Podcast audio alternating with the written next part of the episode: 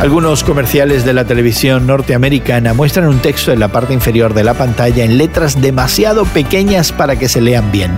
Si pudieras leerlas, encontrarías los límites de responsabilidad legal, lo que significa que lo prometido por el comercial pudiera no suceder.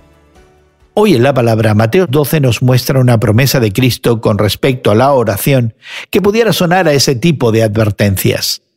Jesús hace una promesa básica e importante. Dios responde a la oración. Pero veamos el contexto de esta promesa. Jesús lo hizo después de que los discípulos se asustaran de que una higuera se secara tras el reclamo del Maestro.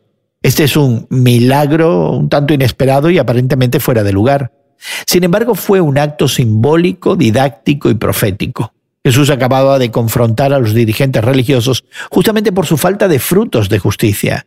La higuera se secó tal como los escribas y los principales sacerdotes habían secado la fe de Israel. El temor de los discípulos impidió que entendieran ese simbolismo. Jesús les aseguró que el mismo poder estaba disponible para ellos si creían. Las respuestas de Dios a nuestra oración están sujetas a su voluntad y buena intención, pero no siempre se nos dará lo que pedimos.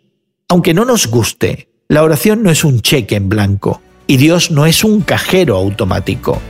La verdadera medida del potencial de la oración es el poder y la voluntad de Dios. Hoy en la Palabra es una nueva forma de estudiar la Biblia cada día con estudios preparados por profesores del Instituto Bíblico Moody.